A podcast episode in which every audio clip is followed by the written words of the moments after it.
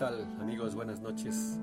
Hoy quiero compartir con ustedes una lectura de un libro de un autor que me parece muy importante, el señor Max Lucado. Eh, escribió este libro Saldrás de esta. Y no voy a leer gran cosa, pero lo que voy a leer me parece importante en estos tiempos que necesitamos tener mucha paciencia, mucha seguridad, mucha confianza de lo que Dios quiere hacer en nuestras vidas y de cómo Dios lo quiere hacer. Entonces, fíjate,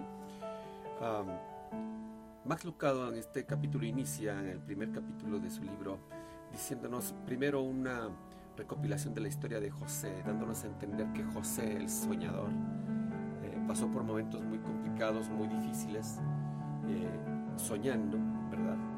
Pero luego siendo perseguido por sus mismos hermanos que lo mandaron a un pozo y después lo vendieron y después de haber sido vendido llegó con la eh, eh, esposa del, carcelero y de esta manera José estuvo en problemas, en problemas muy serios que finalmente lo llevaron a situaciones muy críticas.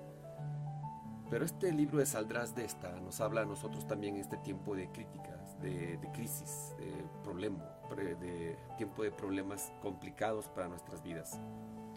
Entonces yo quiero compartir contigo en esta noche eh, parte, parte de, del tema que maneja Max Lucado al decir saldrás de esta.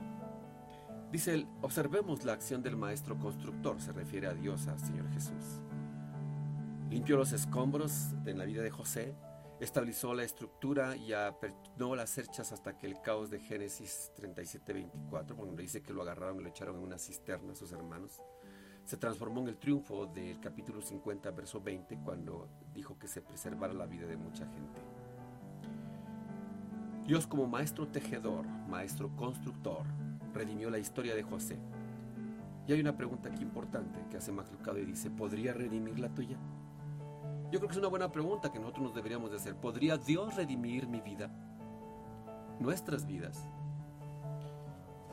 Saldrás de esta. Aunque temas no lograrlo, a todos nos pasa. Tememos que la depresión nunca nos dejará, los gritos nunca terminarán, el dolor jamás se irá. Y aquí José en el foso, rodeado de por paredes escarpadas y unos hermanos furiosos, nos preguntamos, ¿se pondrá brillante alguna vez este cielo gris? ¿Dejará de ser tan pesada esta carga que tengo encima? ¿Nos sentimos atorados? ¿Nos sentimos atrapados, acorralados, quizá predestinados para el fracaso? ¿Saldremos alguna vez de este hueco? Y yo creo que mucha gente en este momento se está preguntando si vamos a salir de esta.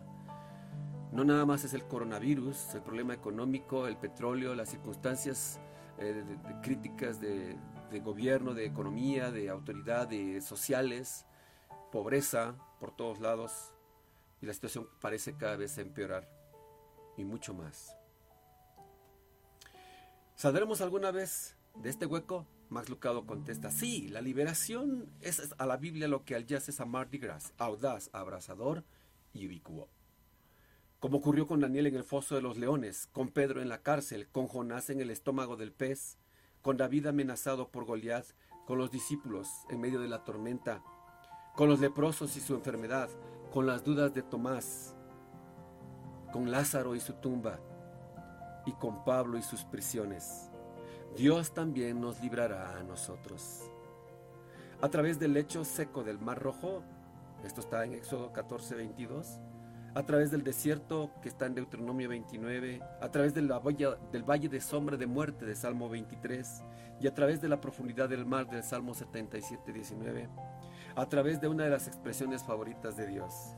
Cuando pases a través de las aguas, yo estaré contigo, y a través de los ríos, ellos no te anegarán. Cuando andes a través del fuego, no te quemará, ni la llama arderá en ti. Esto está en Isaías capítulo 43, verso 2. Vas a salir de esta, sí. No serás sin dolor, ¿sabes? ¿Has derramado tu última lágrima o recibido la última sesión de quimioterapia o alguna mala noticia en este tiempo? Yo espero que no seas un infectado. Ahora, no necesariamente. ¿Pasará tu matrimonio desdichado a ser feliz en un abrir y cerrar de ojos? Seguro que no. ¿Estás exento de un viaje al cementerio?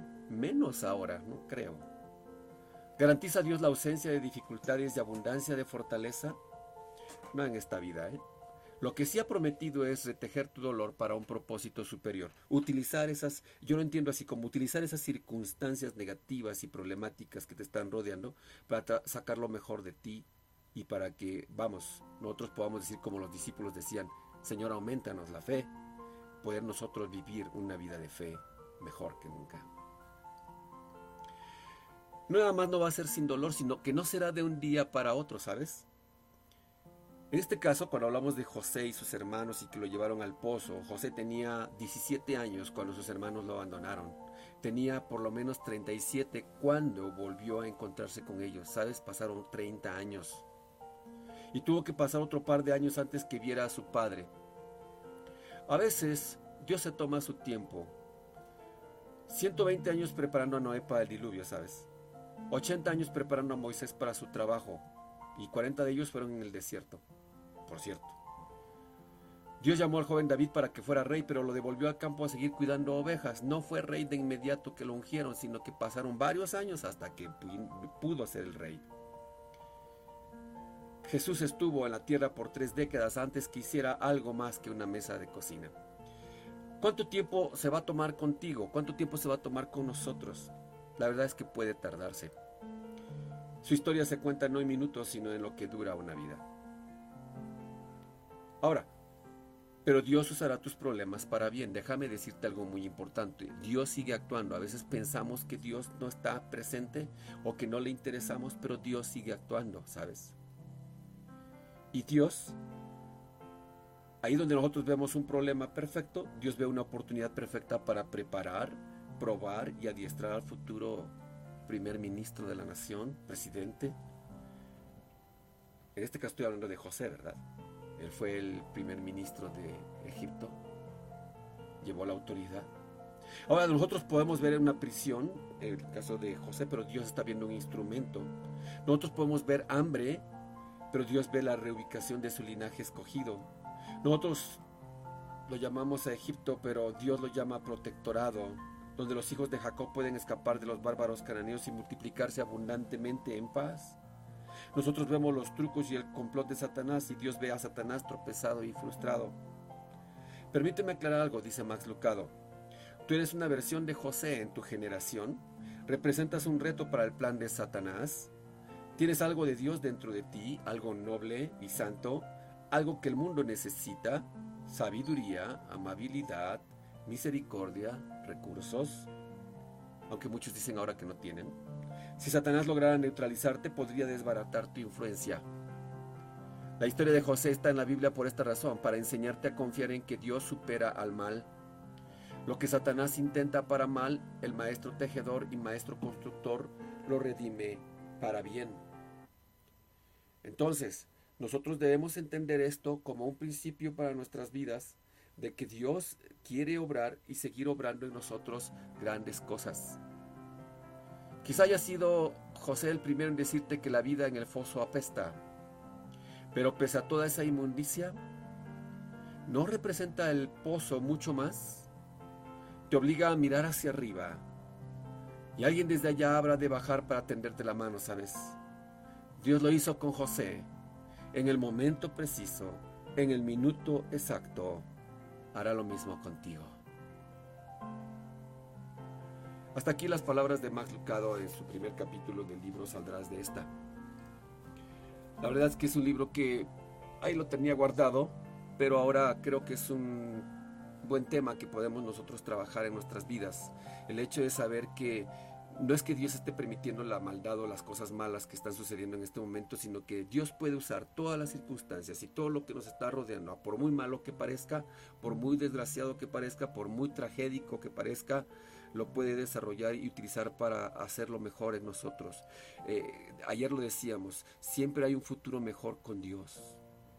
Y que Jesucristo es la única esperanza. Entonces yo te quiero decir en esta tarde noche, en esta noche, que efectivamente Dios tiene planes para nosotros y que Él quiere utilizarnos, utilizar las circunstancias que nos rodean, incluido este coronavirus o incluido esta, este aislamiento social que estamos viviendo, como una oportunidad para sacar lo mejor de nosotros y llevarnos hasta algo más grande. Que Dios bendiga tu vida, te fortalezca y traiga lo mejor para ti, para los tuyos, donde quiera que te encuentres. Quiero hacer una oración soy pastor y quiero hacer una oración por aquellas personas que están trabajando en el Ministerio de Salud, en la Secretaría de Salud, en el área de salud de nuestro país y de los países del mundo entero. Y también por aquellas personas que están en un momento frágil de su vida. Para que podamos comprender que Dios quiere realmente sacar lo mejor de nosotros. Pero sobre todo que Él puede utilizar estas circunstancias para muchas cosas mejores en nuestra vida. Oremos. Padre, pues te damos gracias, porque como dice tu palabra, si nosotros podemos confiar en ti, tú podrás levantarnos también, porque se da una relación de un vínculo eh, estrecho entre tú y nosotros. Y hoy, Señor, en esa intimidad te pedimos, Señor, que tú tomes el control. De hecho, tú tienes el control. Yo puedo entender, Señor, que nos quieres enseñar que tienes el control, quitándonos el control a nosotros. Y por eso, Señor, te pedimos, porque estas personas que están trabajando en el Ministerio de Salud, de la Secretaría de Salud, eh, en el Instituto Mexicano de Seguro Social, en el ISTE, en cualquier ah, eh, situación de riesgo por el coronavirus en este momento para estar tratando la, la enfermedad, yo te pido, Señor, que traigas fortaleza y que a muchos de ellos, aún en medio de esta crisis, les hables y les, les muestres, les muestres quién eres tú, Padre. Asimismo, las personas que están en esta fragilidad por la cuestión de la hipertensión o por la cuestión de su eh, diabetes o por cuestiones eh, de bajas defensas en su cuerpo, Señor, dales fortaleza espiritual, física y emocional.